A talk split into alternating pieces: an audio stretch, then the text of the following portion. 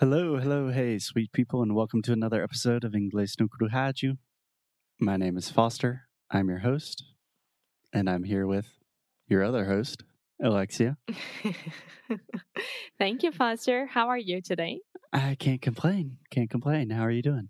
I'm just fine. Thank you. Okay. Are you excited? Please go ahead. Yes. Before we start, I didn't tell you, but one of our plants that you're going to meet someday, I hope soon enough, it's growing mushrooms. Okay. So Alexia and I are starting to record a podcast, and she says, "Wait, wait, wait! because I just I forgot it. to tell you, one of your new plants is now growing mushrooms. Yes. So are these like the mushrooms you eat? No. Are these the mushrooms that make you, you know, the fun ones? Also, no.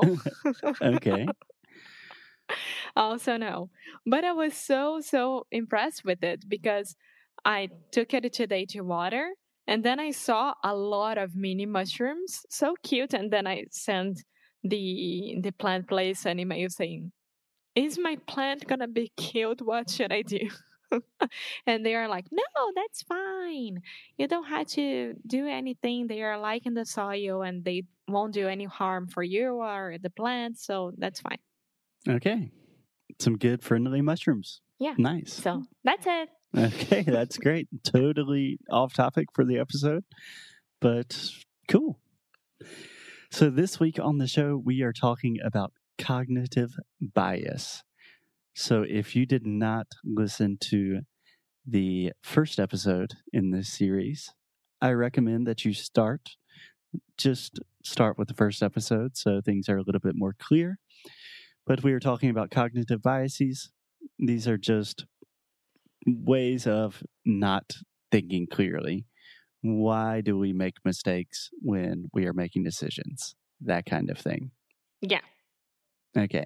So, yesterday we talked about the anchor bias. And today, Alexia, I wanted to talk about what we call the availability bias. I've uh, availability. Yeah, I think we should start with this pronunciation. that's a great idea. So, availability, a lot of these words with like ility at the end can be quite difficult for people. So, what I recommend is start with the root of the word. So, in this case, we have available. Do we say the L available or available? You say the L, available. Really? For I think during all my life I've been saying available without the L. Um, mm, perhaps, yeah, that's incorrect. Available. Okay, are you available right now? That's so weird. Perfect. Available. And now try to add the ility. Availability. Availability. yes, this is what we call a multi stressed word. So we have availability. Availability. Excellent. Thank you. Do you know what availability means? Yeah, like you're free to do something. Exactly. Você está disponível. Yeah. Correct. Okay, so the availability bias essentially means that people believe the information that is the most available to them, or the information that they listen to the most, or the information that is easiest for them to receive. And to believe. Exactly. Exactly. So, a classic example of availability bias is the issue of terrorism. So, as you know, especially in the US, but in most of the world, everyone is always freaking out about terrorism.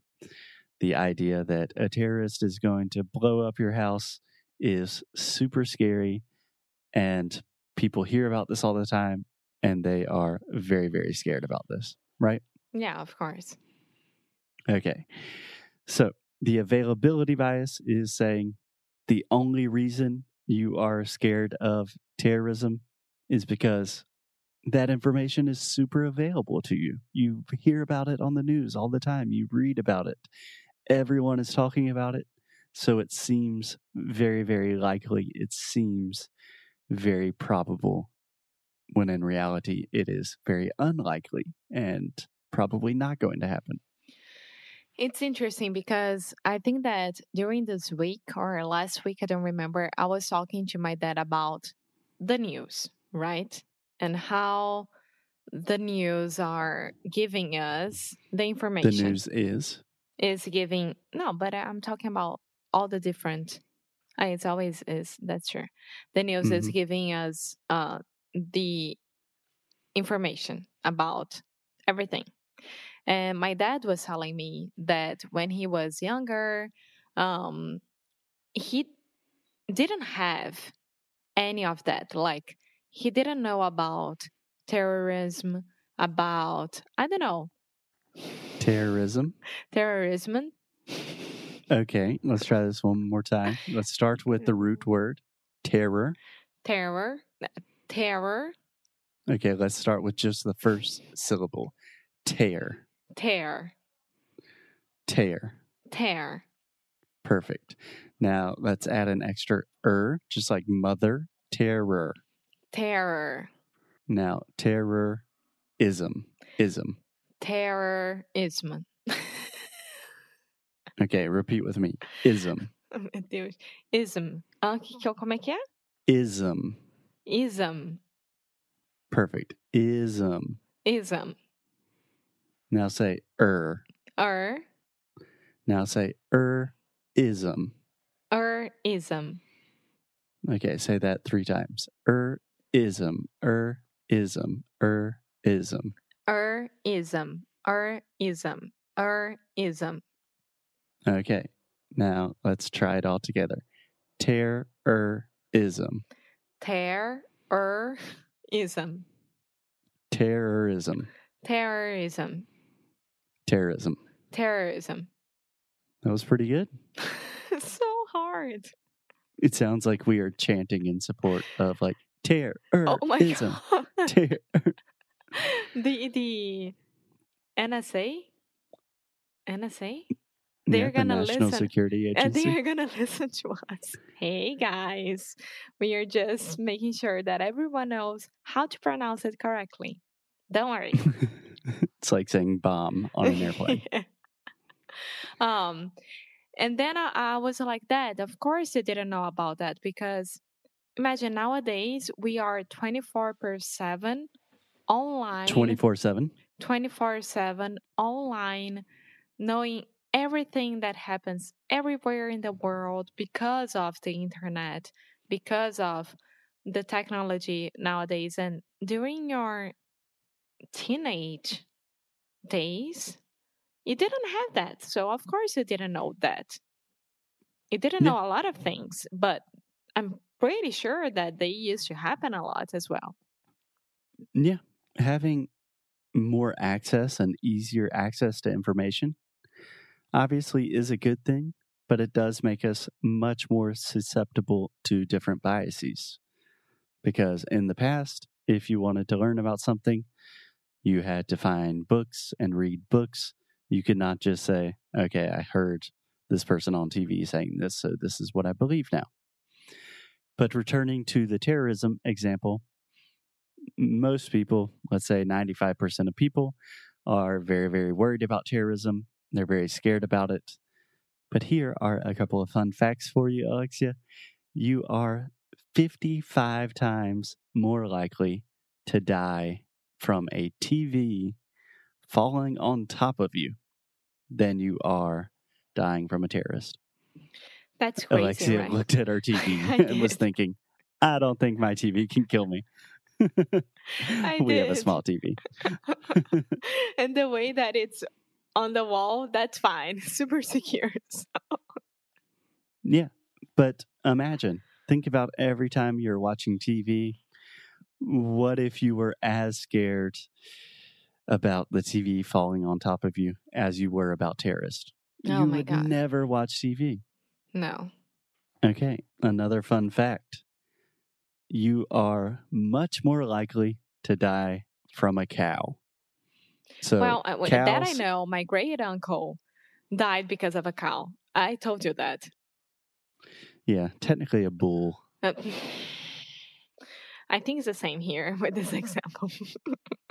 Eh, cows are friendly, and bulls can be a little bit um, more aggressive sometimes, maybe. okay. Yeah. But if you think about, okay, am I going to die from a cow today? Is a cow going to kill me? Yeah. Probably not. Are you going to die from a terrorist attack today? That's less Mm. likely than a cow. That's crazy. It's crazy, right? Cows are so sweet. They're like big dogs. They're so sweet. okay. Um, sure. So, do you think you understand the availability bias? I do because my fear are of airplanes is just like that. Okay. So, can you explain your fear of airplanes to me in the context of the availability bias? I think that the airplane is gonna crash. And I know Why do you think that? because I'm not in control, I can see what the pilots are doing, and I have no idea how an airplane works. So that's why. Right. So I would suggest that one of the big reasons why you are afraid of flying, number one, it can be scary getting on a plane in the air, that kind of thing. But every time there's a plane crash, we read about it, we see about it in the news, we think about the people that died. It is really scary, right? It's something that is very available to us.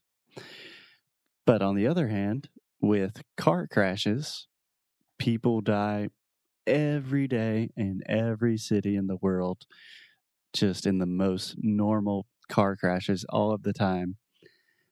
But for whatever reason, that's not news. That information is not readily available to us. So when we get in the car, we don't have a panic attack every time. Does that make sense? Yeah, I know. And I know that my fear is it's not ridiculous because I wouldn't say that a fear is ridiculous at all.